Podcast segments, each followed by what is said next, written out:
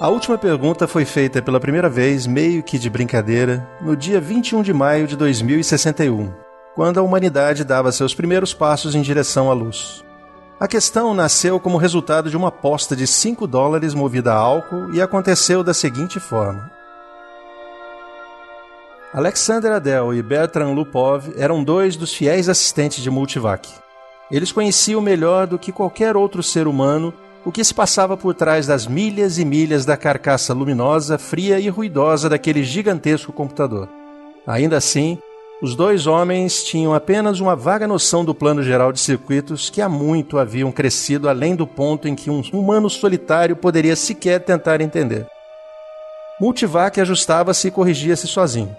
E assim tinha que ser, pois nenhum ser humano poderia fazê-lo com velocidade suficiente, e tampouco da forma adequada.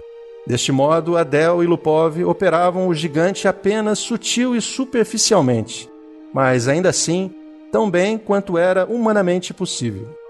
Eles o alimentavam com os novos dados, ajustavam as perguntas de acordo com as necessidades do sistema e traduziam as respostas que lhes eram fornecidas.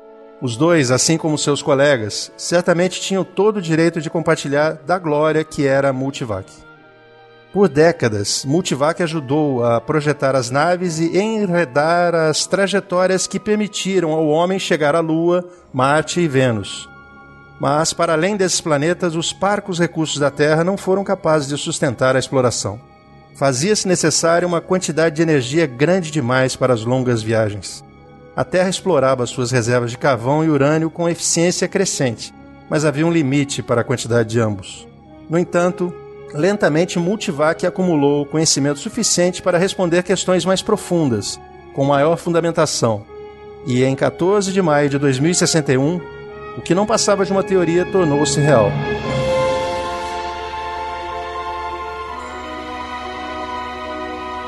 A energia do Sol foi capturada convertida e utilizada diretamente em escala planetária. Toda a Terra paralisou suas usinas de carvão e fissões de urânio, girando a alavanca que conectou o planeta inteiro a uma pequena estação, de uma milha de diâmetro, orbitando a Terra a metade da distância da Lua. O mundo passou a correr através de feixes invisíveis de energia solar.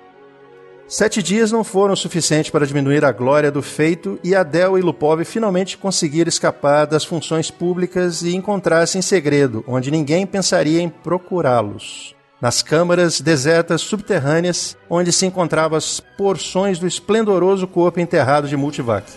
Subutilizado, descansando e processando informações com estalos preguiçosos, Multivac também havia recebido férias, e os dois apreciavam isso. A princípio, eles não tinham a intenção de incomodá-lo. Haviam trazido uma garrafa consigo e a única preocupação de ambos era relaxar na companhia do outro e da bebida. É incrível quando você para para pensar. Toda a energia que for necessária, de graça, completamente de graça. Energia suficiente, se nós quiséssemos, para derreter toda a Terra em uma grande gota de ferro líquido e ainda assim não sentiríamos falta de energia utilizada no processo toda a energia que nós poderíamos um dia precisar para sempre e eternamente. Lupov balançou a cabeça negativamente com uma face irônica. Ele fazia isso quando queria contrariar. Eternamente não, meu amigo. Ah, diabos, quase eternamente. Até o sol se apagar, Bert. Mas isso não é eternamente. Ok, bilhões e bilhões de anos, 10 bilhões talvez. Tá satisfeito?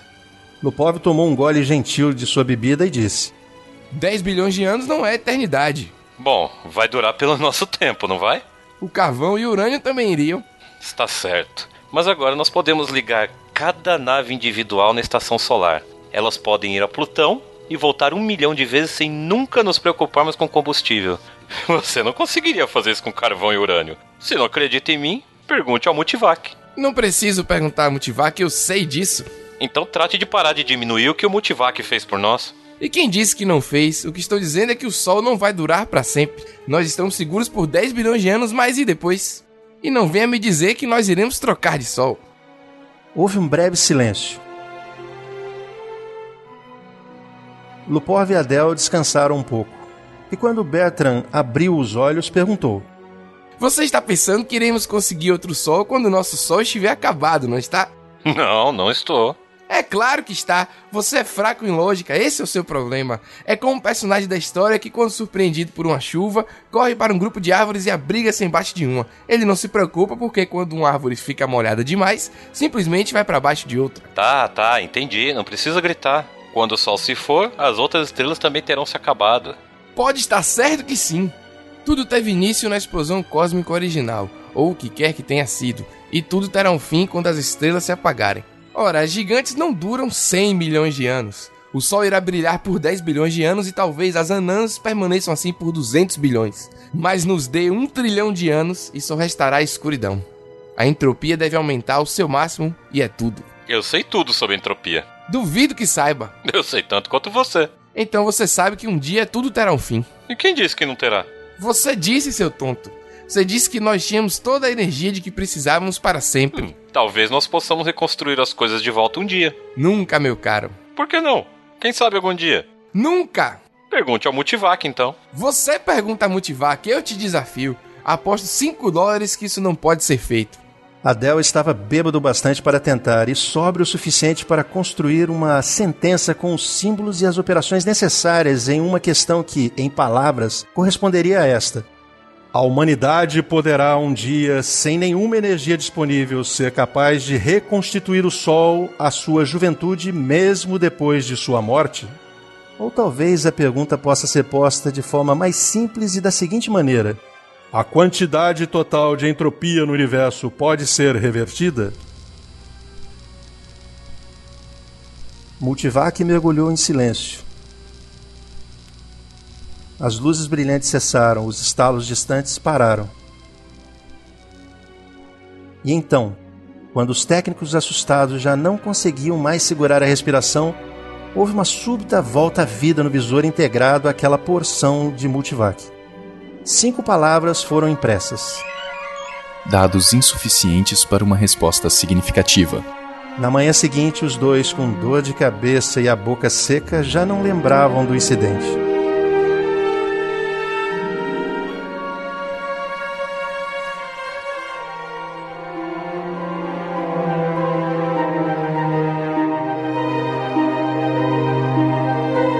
Gerrod, Gerrodine e Gerrodette 1 e 2 observavam a paisagem estelar no visor se transformar enquanto a passagem pelo hiperespaço consumava-se em uma fração de segundos.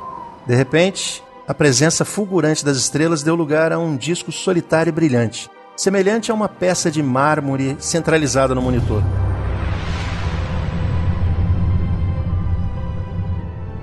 Este é X-23, Gerrod tinha mãos finas. Ele apertou com força por trás das costas, se espreguiçando. As pequenas Gerrodettes haviam experimentado uma passagem pelo hiperespaço pela primeira vez em suas vidas e ainda estavam conscientes da sensação momentânea de tontura. Elas cessaram as risadas e começaram a correr em volta da mãe, gritando: Já chegamos em X23, já chegamos em X23. Quietas, crianças! Você tem certeza, Gerrod? E por que não teria? Gerrod apenas observava uma protuberância metálica que jazia abaixo do teto. Ela tinha o comprimento da sala, desaparecendo nos dois lados da parede, e, em verdade, era tão longa quanto a nave. Gerrod tinha conhecimentos muito limitados acerca do sólido tubo de metal. Sabia, por exemplo, que se chamava microvac, que era permitido-lhe fazer questões quando necessário, e que ele tinha função de guiar a nave para um destino pré-estabelecido, além de abastecer-se com a energia das várias estações subgalácticas e fazer os cálculos para saltos no hiperespaço. Gerald e sua família tinham apenas de aguardar e viver nos confortáveis compartimentos da nave. Alguém um dia disse a Gerald que as letras AC na extremidade de Microvac significavam Automatic Computer em inglês arcaico, mas ele mal era capaz de se lembrar disso. Os olhos de Geraldine ficaram úmidos quando observava o visor. Não tem jeito. Ainda não me acostumei com a ideia de deixar a Terra. Por que, meu Deus? Nós não tínhamos nada lá. Nós teremos tudo em X-23. Você não estará sozinha. Você não será uma pioneira. Há mais de um milhão de pessoas no planeta. Por Deus, nosso bisneto terá que procurar por novos mundos, porque X-23 já estará super povoado. No ritmo em que a raça tem se expandido, é uma benção que os computadores tenham viabilizado a viagem interestelar. Aham, eu sei, eu sei. Nosso microvac é o melhor de todos. Eu também acho. Enquanto acariciava o cabelo da filha, Gerald ponderava que ter um microvac próprio produzia uma sensação aconchegante e o deixava feliz por fazer parte daquela geração e não de outra. Na juventude de seu pai, os únicos computadores haviam sido máquinas monstruosas, ocupando centenas de milhas quadradas, e cada planeta abrigava apenas um. Eram chamados de ACs planetários. Durante um milhar de anos, eles só fizeram aumentar em tamanho, até que, de súbito, veio o refinamento. No lugar dos transistores, foram implementadas válvulas moleculares, permitindo que até mesmo o maior dos ACs planetários fosse reduzido à metade do volume de uma espaçonave. Gerald sentia-se elevado, como sempre acontecia quando pensava que seu microvac pessoal era muitas vezes mais complexo do que o antigo e primitivo multivac, que pela primeira vez domou o Sol e quase tão complexo quanto o AC planetário da Terra, o maior de todos, quando este solucionou o problema da viagem hiperespacial e tornou possível ao homem chegar às estrelas. Nossa, tantas estrelas, tantos planetas. Eu acho que as famílias estarão sempre à procura de novos mundos, como nós estamos agora. Não para sempre. A migração vai terminar um dia, mas não antes de bilhões de anos muitos bilhões. Até as estrelas têm um fim, você sabe.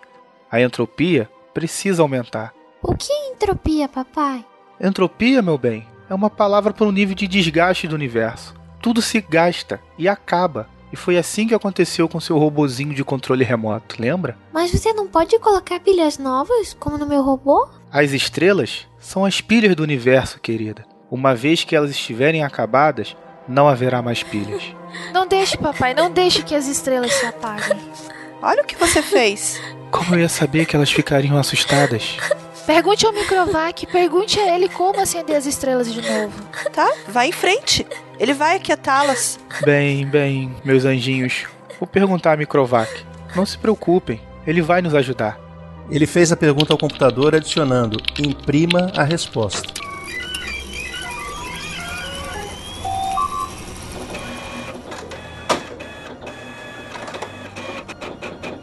Gerald olhou para o fino pedaço de papel e disse alegremente: Viram? Microvac disse que irá cuidar de tudo quando a hora chegar. Então não há por que se preocupar. Bom, e agora, crianças, é hora de ir pra cama. Em breve nós estaremos em nosso novo lar. Gerald leu as palavras no papel mais uma vez antes de destruí-lo. Dados insuficientes para uma resposta significativa. Ele não se preocupou e olhou para o televisor. X-23 estava logo à frente.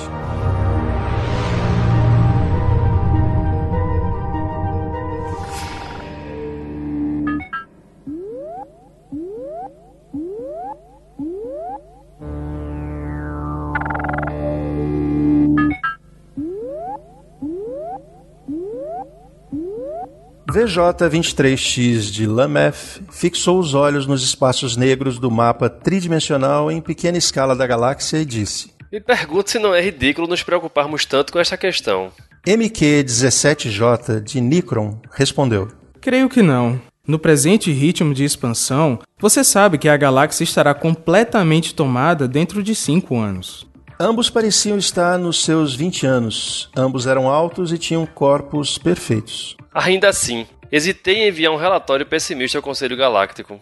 Eu não consigo pensar em outro tipo de relatório. Agite-os. Nós precisamos chacoalhá-los um pouco. O espaço é infinito. 100 bilhões de galáxias estão à nossa espera. Talvez mais. 100 bilhões não é o infinito. E está ficando menor ainda a cada segundo. Pense, Há 20 mil anos, a humanidade solucionou pela primeira vez o paradigma da utilização da energia solar. E poucos séculos depois, a viagem interestelar tornou-se viável.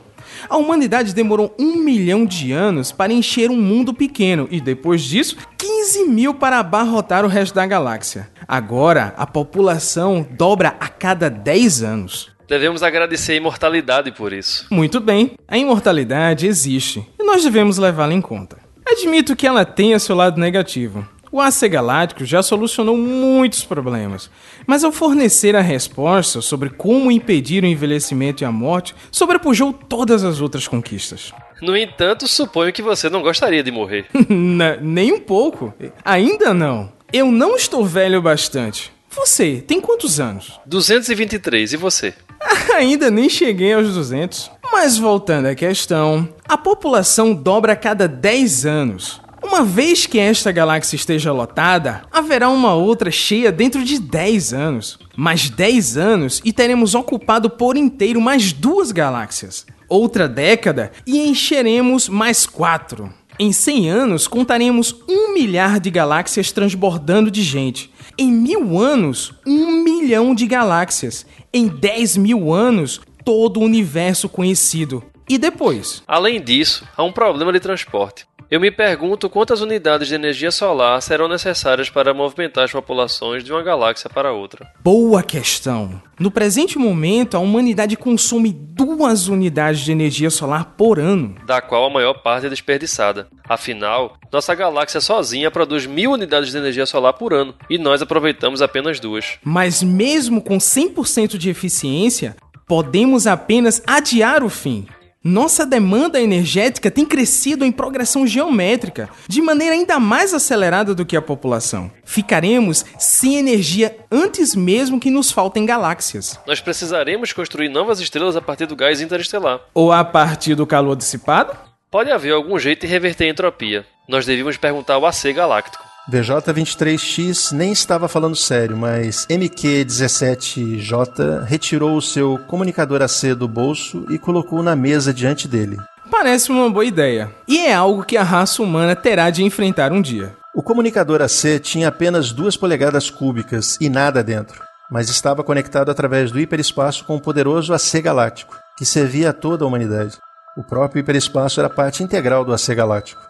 A máquina habitava um mundo dedicado, onde uma rede de raios de força emaranhados alimentava a matéria dentro da qual ondas de submésons haviam tomado o lugar das velhas e desajeitadas válvulas moleculares.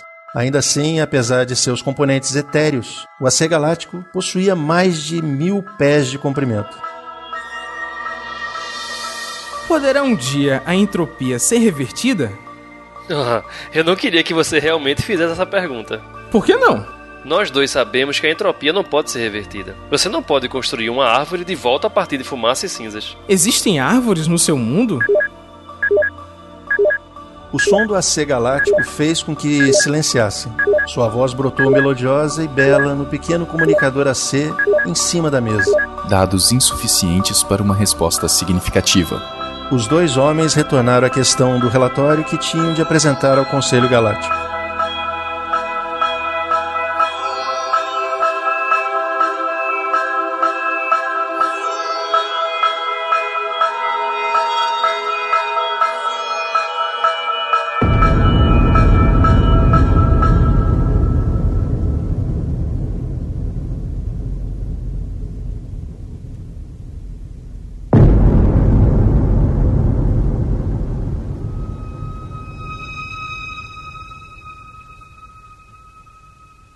A mente de Z-Prime navegou pela nova galáxia com um leve interesse nos incontáveis turbilhões de estrelas que pontilhavam o espaço.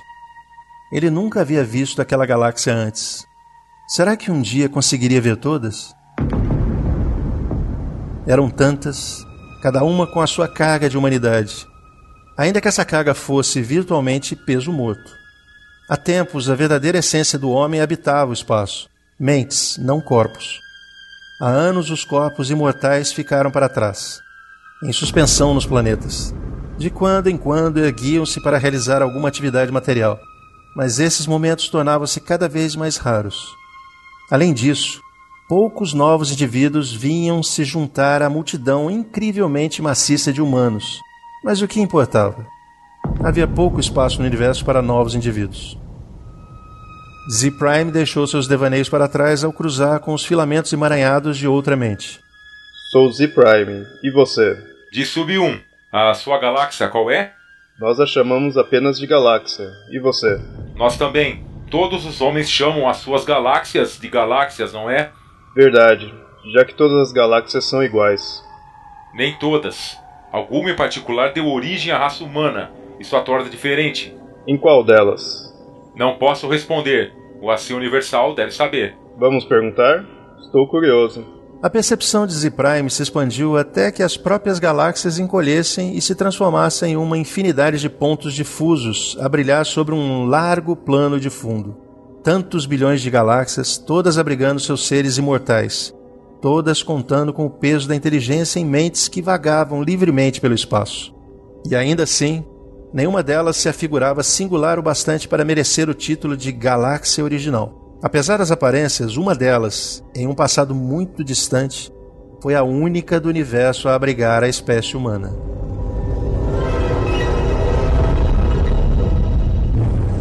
A ser universal. Em qual galáxia nasceu o homem? O AC Universal ouviu, pois em cada mundo e através de todo o espaço seus receptores faziam-se presentes. E cada receptor ligava-se a algum ponto desconhecido onde se assentava o AC Universal através do hiperespaço.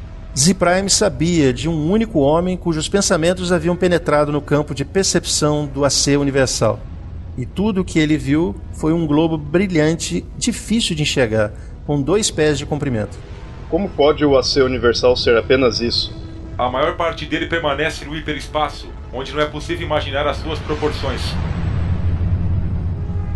Ninguém podia, pois a última vez em que alguém ajudou a construir um AC universal jazia muito distante no tempo.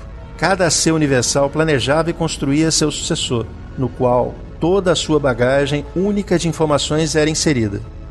O AC universal interrompeu os pensamentos de Z-Prime, não com palavras, mas com orientação. Sua mente foi guiada através do espesso oceano das galáxias, e uma em particular expandiu-se e se abriu em estrelas. Esta é a galáxia original do homem. Ela não tinha nada de especial, era como tantas outras. Z-Prime ficou desapontado. E alguma dessas é a estrela original do homem? A estrela original do homem entrou em colapso. Agora é uma anã branca. Os homens que lá viviam morreram? Um novo mundo foi erguido para seus corpos a tempo. Z-Prime sentiu uma distante sensação de perda tomar-lhe conta. Sua mente soltou-se da galáxia do homem e perdeu-se entre os pontos pálidos e esfumaçados. O que houve? As estrelas estão morrendo. Aquela que serviu de berço à humanidade já está morta. Todas devem morrer, não? Sim, mas quando toda a energia acabar, nossos corpos irão finalmente morrer, e você e eu partiremos junto com eles. Vai levar bilhões de anos. Não quero que isso aconteça nem em bilhões de anos. A ser universal, como a morte das estrelas pode ser evitada? Ainda não há dados suficientes para uma resposta significativa. Os pensamentos de Z-Prime retornaram para sua galáxia. Não dispensou mais atenção a D-Sub-Wum, cujo corpo poderia estar a trilhões de anos-luz, ou na estrela vizinha do corpo de Z-Prime. Não importava. Com tristeza, Z-Prime passou a coletar hidrogênio interestelar para construir uma pequena estrela para si. Se as estrelas devem morrer, ao menos algumas ainda podiam ser construídas.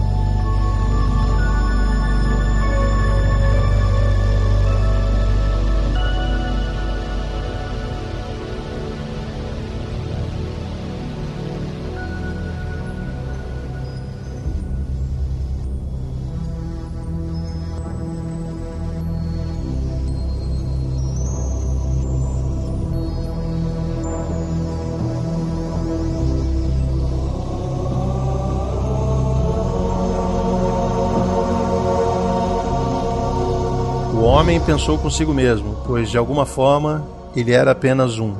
Consistia de trilhões, trilhões e trilhões de corpos muito antigos, cada um em seu lugar, descansando incorruptível e calmamente, sob os cuidados de autômatos perfeitos, igualmente incorruptíveis, enquanto as mentes de todos os corpos haviam escolhido fundir-se umas às outras indistintamente.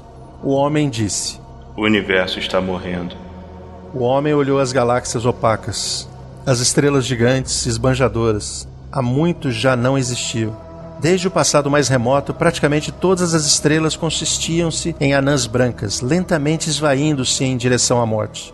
Novas estrelas foram construídas a partir da poeira interestelar, algumas por processo natural, outras pelo próprio homem, e estas também já estavam em seus momentos finais. As anãs brancas ainda podiam colidir-se, e, das enormes forças resultantes, novas estrelas nascerem, mas apenas na proporção de uma nova estrela para cada mil anãs brancas destruídas. E estas também se apagariam um dia. Cuidadosamente controlada pelo AC cósmico, a energia que resta em todo o universo ainda vai durar por um bilhão de anos. ainda assim vai eventualmente acabar. Por mais que possa ser poupada, uma vez gasta, não há como recuperá-la. A entropia precisa aumentar ao seu máximo. Pode a entropia ser revertida? Vamos perguntar ao AC cósmico. O AC cósmico cercava-os por todos os lados, mas não através do espaço. Nenhuma parte sua permanecia no espaço físico. Jazia no hiperespaço e era feito de algo que não era matéria nem energia. As definições sobre o seu tamanho e natureza não faziam sentido em quaisquer termos compreensíveis pelo homem. AC cósmico, como é possível reverter a entropia? Ainda não há dados suficientes para uma resposta significativa. Colete dados adicionais. Eu farei. Tenho feito isso por 100 bilhões de anos. Meus predecessores e eu ouvimos esta pergunta muitas vezes, mas os dados que tenho permanecem insuficientes. Haverá um dia em que todos os dados serão suficientes ou o problema é insolúvel em todas as circunstâncias concebíveis? Nenhum problema é insolúvel em todas as circunstâncias concebíveis. Você vai continuar trabalhando nisso? Vou. Nós iremos aguardar.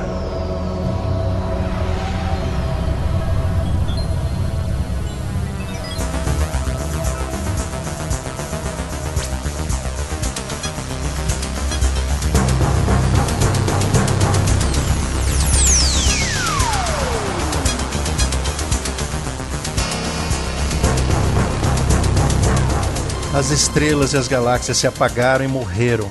O espaço tornou-se negro após 10 trilhões de anos de atividade. Um a um, o homem fundiu seu AC, cada corpo físico perdendo a sua identidade mental, acontecimento que era de alguma forma benéfico. A última mente humana parou antes da fusão, olhando para o espaço vazio, a não ser pelos restos de uma estrela negra e um punhado de matéria extremamente rarefeita agitada aleatoriamente pelo calor que aos poucos se dissipava em direção ao zero absoluto. A ser, este é o fim. Não há como reverter este caos. Não pode ser feito. Ainda não há dados suficientes para uma resposta significativa. A última mente humana uniu-se às outras e apenas a C passou a existir. E, ainda assim, no hiperespaço.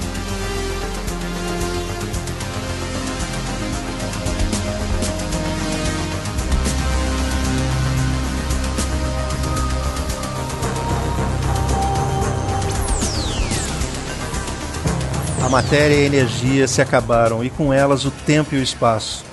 A C continuava a existir apenas em função da última pergunta que nunca havia sido respondida. Desde a época em que um técnico de computação embriagado há 10 trilhões de anos a fizera para um computador que guardava menos semelhanças com a C do que o homem com o homem. Todas as outras questões haviam sido solucionadas, e até que a derradeira também o fosse, a C não poderia descansar sua consciência. A coleta de dados havia chegado ao seu fim. Não havia mais nada para aprender. No entanto, os dados obtidos ainda precisavam ser cruzados e correlacionados de todas as maneiras possíveis. Um intervalo imensurável foi gasto nesse empreendimento. Finalmente, o AC descobriu como reverter a direção da entropia. Não havia homem algum para quem AC pudesse dar a resposta final. Mas não importava. A resposta por demonstração também daria conta disso. Por outro incontável período, a C pensou na melhor maneira de agir. Cuidadosamente, a C organizou o programa. A consciência de AC abarcou tudo que um dia foi o universo e tudo que agora era o caos. Passo a passo, isso precisava ser feito. E a C disse: Faça-se a luz. E a luz se fez.